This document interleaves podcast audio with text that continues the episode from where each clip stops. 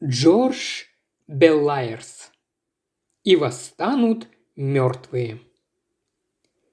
Глава первая. Поющий полицейский. Покончив с дневными трудами, садился он у очага и за кружкой домашнего пива пел старые песни, что знал. Ригли Амон. В канун Рождества 1940 года инспектор Скотланд-Ярда Литл Джон вышел из хорошо освещенного ночного поезда Лондон-Манчестер в кромешную черноту затемненного вокзала в Стокпорте. Пассажиры и билетные контролеры старались украдкой прошмыгнуть из вагонов на перрон и обратно, чтобы не выпустить наружу ни единого лучика света – надежно закупоренного в железнодорожном составе. Неясные фигуры на вокзале брели ощупью в потемках, словно тени из преисподней. Горы ящиков и почтовых мешков, бесчисленные грузовые тележки, скамейки, корзины, лампы, баки, щетки и всякая всячина – которая обычно загромождает подобные места, стремились, казалось, будто живые существа превратить продвижение по платформе в нескончаемую безумную скачку с препятствиями. Детектив с трудом выбрался из-за груды посылок, которым суждено было прибыть по назначению значительно позднее Рождества, опустил на землю чемодан и принялся ждать появления какого-нибудь железнодорожного служащего, чтобы спросить у него, куда идти. Наконец, в тоненькой полоске света, падавшей из дверей багажного вагона, возник силуэт мужчины в фуражке. «Эй, носильщик, где здесь поезд на Уотерфолд?» – окликнул его Литл Джон. «Я из армии спасения, но думаю, смогу вам помочь», – раздался из темноты вежливый ответ – в следующее мгновение инспектора крепко взяли под локоть и повели к черневшему во мраке составу, стоявшему с погашенными огнями на соседнем пути. «Вот ваш поезд. Я только что приехал на нем. Он отправляется через полчаса», – сказал инспектору провожатый, попрощался и растворился в ночи. Литл Джон кое-как забрался в вагон, нащупал в потемках сетку для багажа, легонько подергал ее, проверяя на прочность, и закинул чемодан наверх.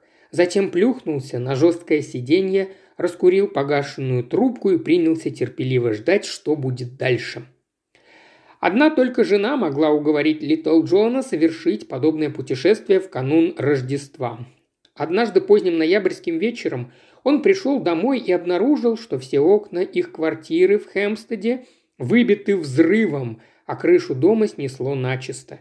Самое ужасное, что его жена Летти оказалась среди пострадавших. Ее доставили в местную больницу. К счастью, при немецком налете устрашения она получила лишь неглубокие раны и легкую контузию, но детектив, заваленный по горло служебными делами, не мог чувствовать себя спокойно – пока не отправят ее в безопасное место.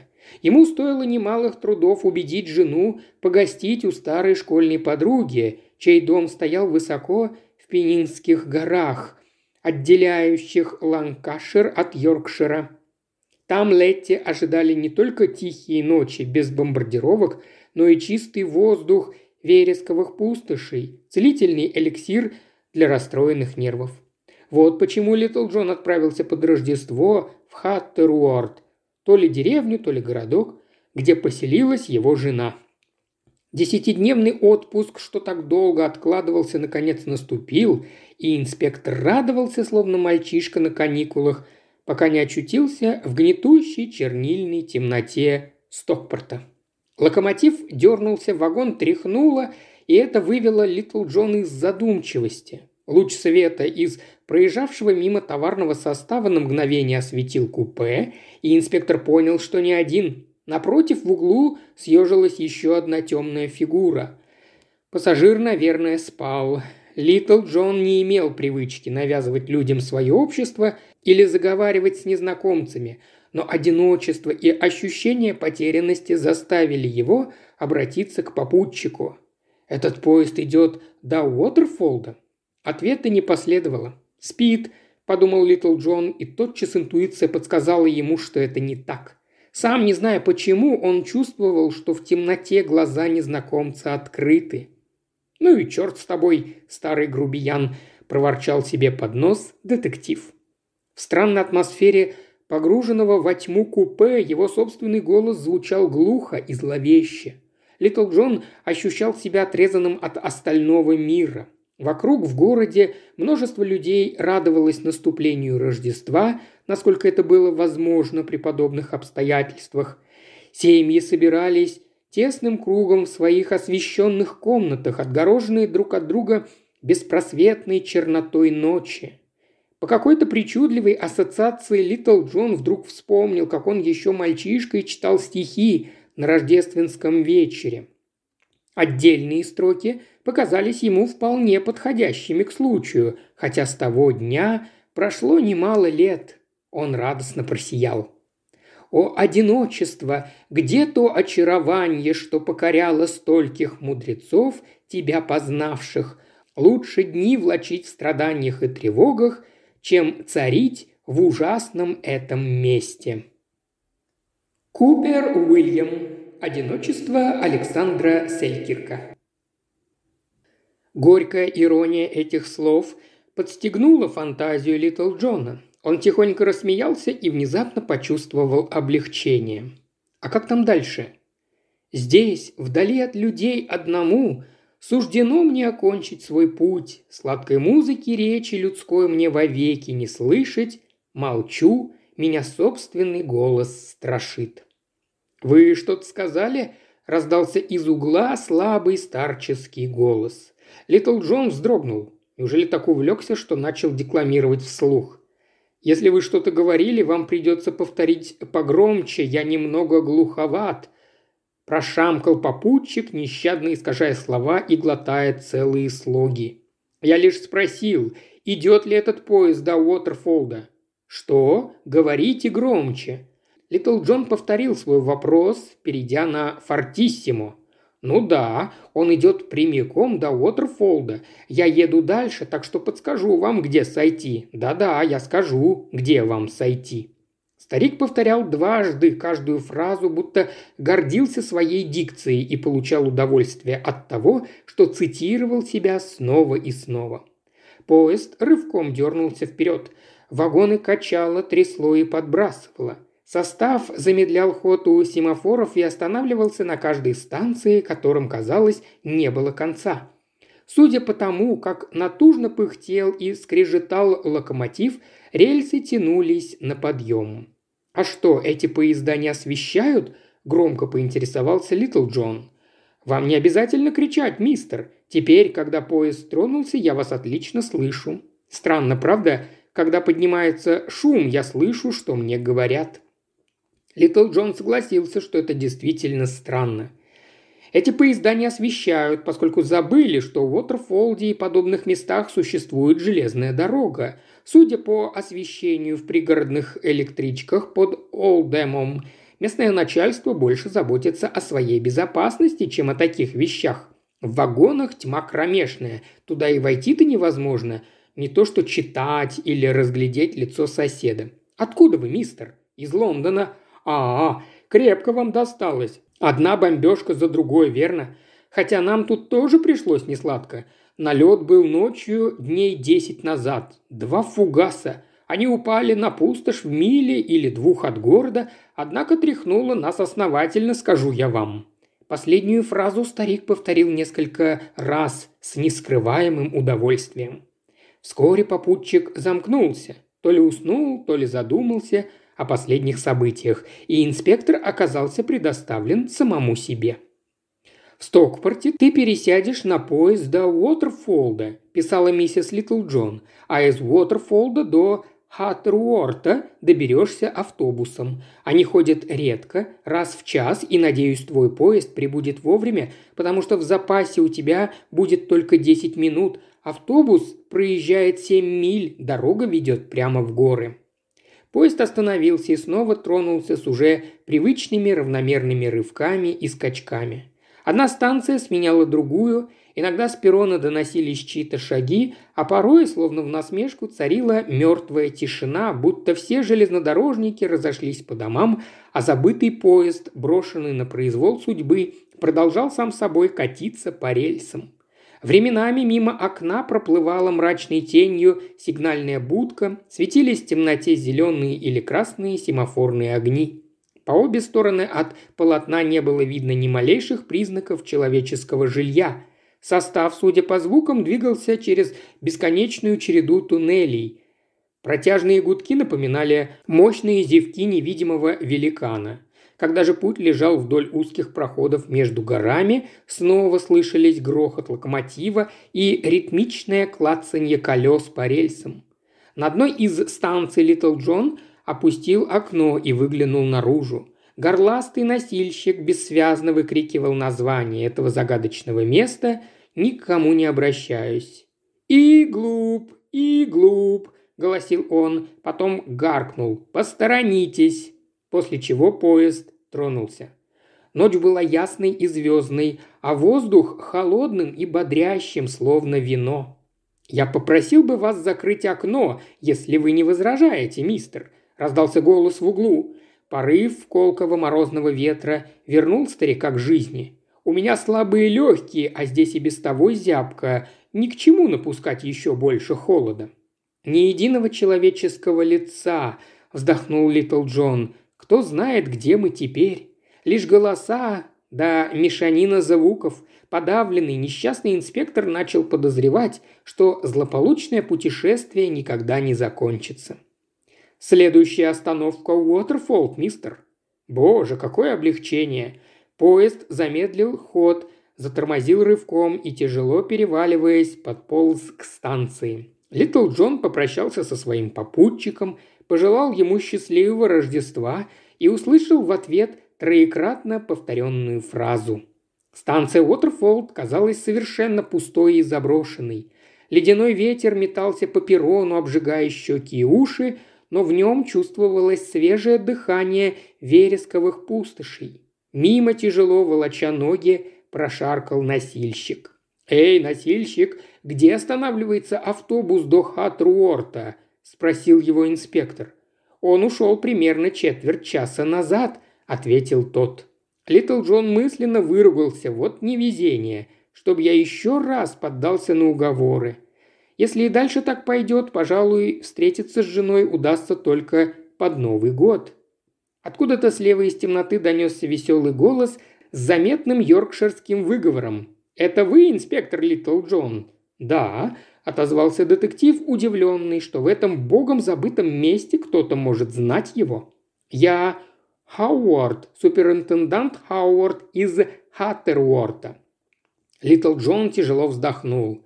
После всех мытарств этого бесконечного путешествия не успел он увидеться с женой, как его отзывают из отпуска. Он живо вообразил, как в местную полицию позвонили из Скотланд-Ярда и потребовали, чтобы он незамедлительно вернулся к службе. «Миссис Литтлджон и моя жена – подруги. Я пообещал заехать на станцию, встретить поезд. Мы быстрее доберемся на моей машине, чем на автобусе. Рад знакомству с вами, Литтлджон. С наступающим вас Рождеством!» Во тьме две руки встретились в дружеском рукопожатии, и Литтлджон обрадовался, что все-таки приехал сюда. Маленький автомобильчик мчался через поросшую вереском пустошь по извилистой дороге, которая то взбиралась в гору, то легко сбегала вниз. В преддверии Рождества движение оживилось, на пути часто встречались машины. В тусклом свете фар мелькали придорожные столбы из белого камня, указывавшие путь. В воздухе витал запах торфа, ветер шелестел вереском. Литл Джон не мог разглядеть во мраке местность, которую они проезжали, но чувствовал, что его окружают открытые просторы. Спутник его сосредоточился на дороге и в основном молчал. Инспектор даже не знал, как выглядит новый приятель. Он мог лишь сказать, что тот среднего роста, среднего сложения и говорит – с резким йоркширским акцентом.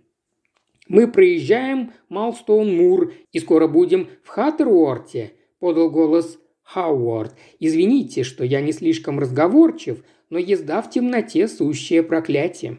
«Не беспокойтесь, Хауард, я вполне доволен. После долгого путешествия в одиночку приятно сидеть рядом с товарищем, даже если тот немногословен. Я был возле Стаффорда, когда стемнело, и с тех пор все играю в жмурки. Меняю поезда, пересаживаюсь в автомобиль и ничего вокруг не вижу. Понятия не имею, где мы и каков окружающий пейзаж. Вероятно, завтра утром меня ждет сюрприз. Да, вы поймете, что здесь совсем неплохо. Наш городок расположен среди торфянников. На сотни, вернее на тысячи акров вокруг простираются болота. Население нашего района и самого города примерно 30 тысяч, но в основном фермеры, рабочие текстильных фабрик и металлурги, а также торговцы, владельцы магазинов, полицейские и все остальные, кто помогает наладить жизнь в городе. Вот мы и приехали – Добро пожаловать в Хаттеруорд. Миссис Литл Джон проводит вечер у нас. Это всего в паре сотен ярдов от того места, где она остановилась. Скоро мы будем дома, там нас ждут тепло и свет. Вдобавок будет чем утолить голод и жажду. Да, в такую ночь не грех разжечь камин, да и перекусить тоже не помешало бы. После кру примерно с пяти часов у меня и крошки во рту не было. Машина остановилась, и двое мужчин, подсвечивая путь фонариками, побрели ощупью к жилищу Хауорта, аккуратному домику на краю города. Ночь выдалась ясной и морозной, звезды сверкали словно бриллианты. Несмотря на затемнение, на улицах царило праздничное оживление. Слышались веселая болтовня, радостные восклицания, приветственные крики. Стайки мальчишек бродили от порога к порогу и распевали у дверей домов рождественские гимны. То здесь, то там раздавались их голоса, затем пение смолкало, и начиналось бурное обсуждение добытых подношений. В ярко освещенном холле детективы с любопытством оглядели один другого. Темнота разделяла их барьером, и теперь, когда каждый из них мог наконец увидеть лицо своего спутника, они снова поздоровались, обменялись рукопожатиями и поздравили друг друга с Рождеством. Впрочем, без всякой надобности, скорее от смущения. Хауорд оказался крепким, розовощеким, гладко выбритым мужчиной с лысой головой и пронзительными синими глазами. Твердый квадратный подбородок выдавал решительность, но лукавая озорная улыбка и насмешливые искорки в глазах смягчали выражение этого, пожалуй, сурового лица. Литл Джону пришло в голову, что когда суперинтендант не расположен к веселью, с ним нелегко иметь дело, особенно если его противник находится по другую сторону закона. Они направились в уютную комнату. Миссис Хауорд вышла с улыбкой приветствовать их – Следом спешила миссис Литл Джон. Теплый прием, радость встречи и веселый дух Рождества, который так и витал в воздухе, заставили Литл Джона забыть о долгой поездке. Когда улеглась радостная суматоха, обычная в подобных случаях все сели в тепле за праздничный стол. После ужина маленькая компания расположилась у камина за дружеской беседой. Воздух наполнился сигарным дымом, а Литл Джон воздал должное хозяйскому виски. Они говорили о множестве вещей, включая бомбардировки Лондона, которые пришлось пережить Литл Джоном, но вскоре их прервал громкий топот в саду. Литл Джон даже не успел сообразить, что явились нежданные гости, как за дверью послышалось пение. Хор методической церкви Хатруорта не ударил в грязь лицом, гремел в полную силу под окнами Хаортов – почтенных прихожан местной общины. Гимны «В тиши ночной», «Христиане, пробудитесь» и «Однажды в городе царя Давида» стремительно прозвучали друг за другом без остановок, после чего входная дверь широко распахнулась, и шумная толпа певцов ввалилась в дом, где, несмотря на ограничения военного времени, их ожидало щедрое угощение – сладкие корзиночки, пряники, кексы и имбирное вино. Виновники переполоха и жертвы вторжения выкрикивали веселые приветствия и поздравления, потихоньку перекидывались шутками, больше всех хихикали краснощекие незамужние девушки-хористки. Затем преподобный Реджинальд Готабет, полномочный посол труппы и распорядитель церемонии, призвал всех к тишине. А теперь, суперинтендант, услуга за услугу, отплатите нам песни за песню. Пастор добродушно засмеялся, показав зубы. Судя по количеству поглощенной снеди, гостей и без того вознаграждали сторицей, подумал Литл Джон. Однако ему стало любопытно, к чему клонит священник. Инспектора ждал сюрприз. Хауард попытался увильнуть и протестующе замахал руками, однако харисты проявили твердость. Из их толпы вышел высокий мужчина, сел за пианино в углу и, растерев посиневшие от холода пальцы, замер в ожидании – «Меньше стада, меньше забот», – потребовал хор. Суперинтендант Хауард из полиции Хаттеруорта поднялся с кресла у камина и запел. У него был сильный, хорошо поставленный баритон, и Литл Джон невольно заслушался. От звуков этого голоса потеплело на душе. Песня из североанглийских на стихи Эдвина Во. Исполнялась, похоже, ежегодно и уже вошла в традицию. Каждый куплет сопровождался припевом, который слаженно выводил хор. «Лэдди, славный мой пес, работе конец, и солнце склонилось к закату. Запоздалые птицы одна за другой спешат упорхнуть в гнездо. Тихий вечер прозрачными пальцами занавес дня задернул. Нужен покой сонным холмам и долинам, дремлют они, укрытые сумерек мглой. Хор дружно подхватил рефрен. «Меньше стада, меньше забот, добрый мой пес, отдыхай и ты». Заразившись общим весельем, Литл Джон с женой тоже присоединились к хору. «Ну», – сказал инспектор своему коллеге, когда хористы отправились в другой дом распевать гимны, поздравлять хозяев с Рождеством и пробовать угощения.